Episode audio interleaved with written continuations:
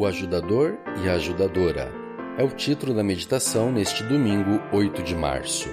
Bem-aventurado aquele que tem o Deus de Jacó por seu auxílio. Salmo 146, 5. No contexto profissional, qualquer função acrescida da identificação auxiliar caracteriza uma pessoa que está associada a outra para ajudá-la em suas atribuições, exercendo assim um papel secundário em relação à atividade principal. Contudo, ao louvar a Deus pelas maravilhas que opera em favor do seu povo, o salmista o identifica como auxílio. Toda pessoa que o tem como seu auxílio é feliz. Acaso seria Deus um auxílio ou ajudador secundário? Obviamente não. Sabemos quem é ele. Testemunhamos as maravilhas do seu poder e sabedoria. Além disso, o próprio salmista enumerou as razões pelas quais o Senhor é nosso auxílio. Fez os céus e a terra, o mar e tudo o que neles há, e mantém para sempre a sua fidelidade. Que faz justiça aos oprimidos e dá pão aos que têm fome. O Senhor liberta os encarcerados. O Senhor abre os olhos aos cegos. O Senhor levanta os abatidos. O Senhor ama os justos. O Senhor guarda o peregrino, ampara o órfão e a viúva. O Senhor reina para sempre. A palavra original hebraica, aqui traduzida como auxílio, é Ezer.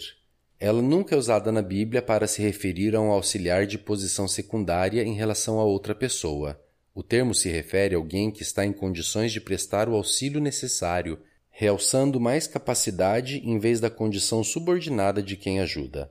É muito significativo o fato de que a palavra Ezer aparece no livro de Gênesis, quando Deus expressou o plano de criar uma companheira para Adão Disse mais o Senhor Deus: Não é bom que o homem esteja só. Far-lhe-ei uma auxiliadora que lhe seja idônea. A propósito, a palavra traduzida pela expressão que lhe seja idônea é neged, que significa equivalente a, correspondente a, complemento, igual a, adequado a.